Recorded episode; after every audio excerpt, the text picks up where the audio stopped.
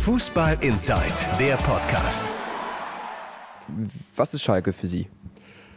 Ich habe mal jemanden gefragt, was ist unser Ei, was ist unser äh, ähm, Alleinstellungsmerkmal? Und da habe ich eine unglaublich schöne Antwort darauf gekriegt. Wir sind, äh, wir sind die Werkself einer Zeche. Das habe ich bei der Mythos-Tour gelernt. Und äh, das war eine unglaublich äh, schöne Tour über vier Stunden, die einer meiner äh, Vorgänger, Bodo Menze, äh, initiiert hat. Und das habe ich sehr genossen. Insofern weiß ich viel, viel mehr, was Schalke jetzt ist. Ähm, und ich komme jetzt nicht mit den Plattitüden daher, äh, fünf größter Verein und äh, das ist keine Plattitüde, das ist ja Tatsache, aber ich komme jetzt nicht als Malocher Verein und Leidenschaft. Schalke ist für mich auf dem Weg, äh, sich äh, ins, äh, ins nächste Jahrhundert zu orientieren und, und seiner Verantwortung als ein, einer der wichtigsten Vereine in, in Deutschland wahrzunehmen.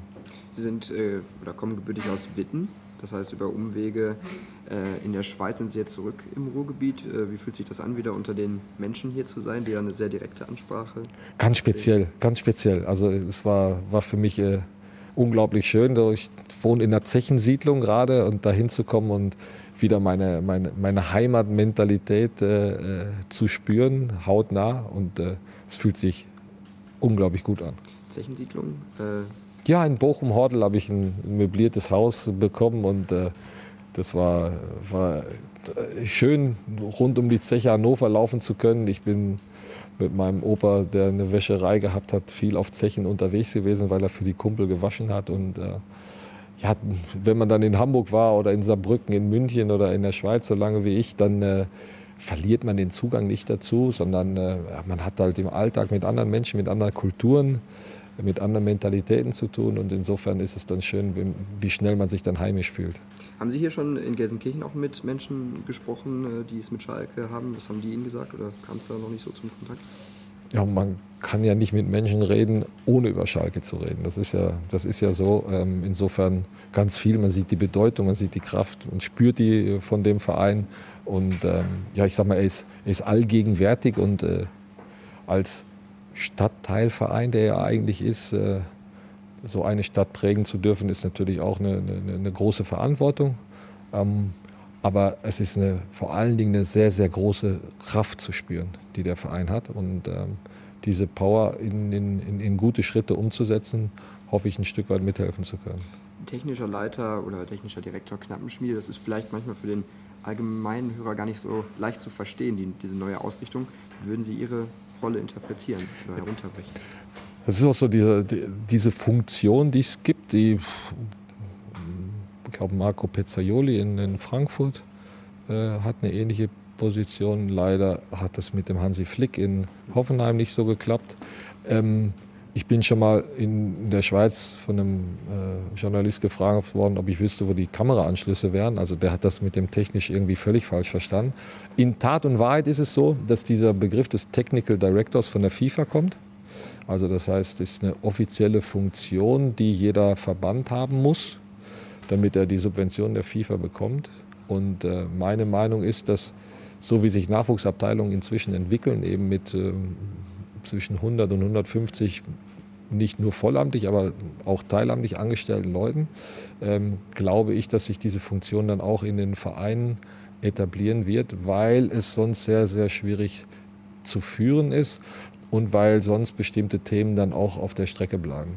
Wie ist da Ihre Philosophie und die Herangehensweise? Vielleicht auch im direkten Kontakt mit den Jungs dann zu sein?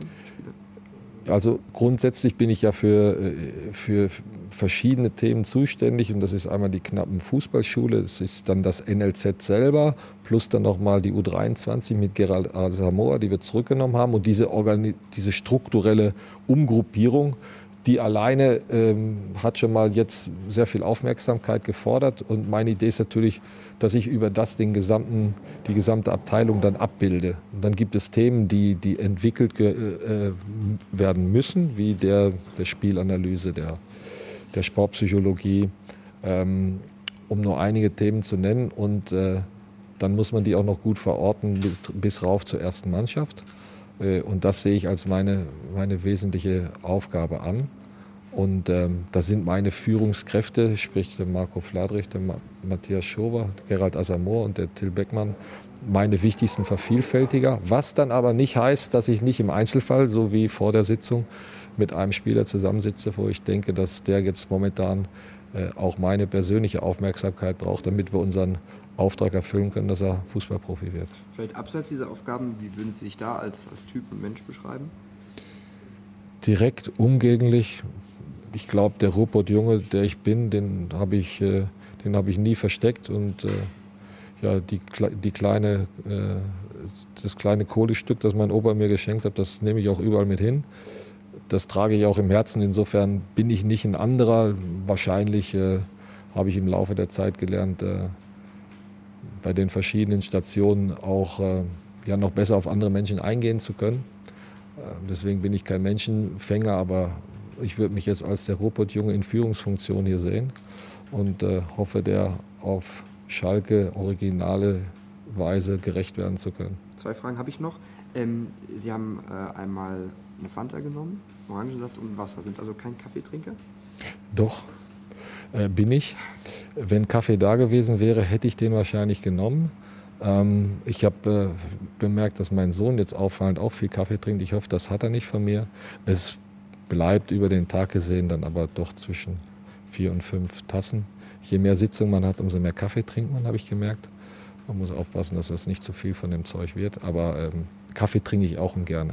Stichwort Familie, ähm, ist die auch mitgekommen oder ist die noch in der Schule? Wird mitkommen, wird mitkommen. Aber äh, ja, äh, disku diskutiert und äh, festgestellt, dass das erste halbe Jahr ja wahrscheinlich ein Reinwerfen in die Themen ist und äh, insofern haben dann auch die Liebsten um einen rum dann nichts von, von einem selber. Insofern ist es ganz gut.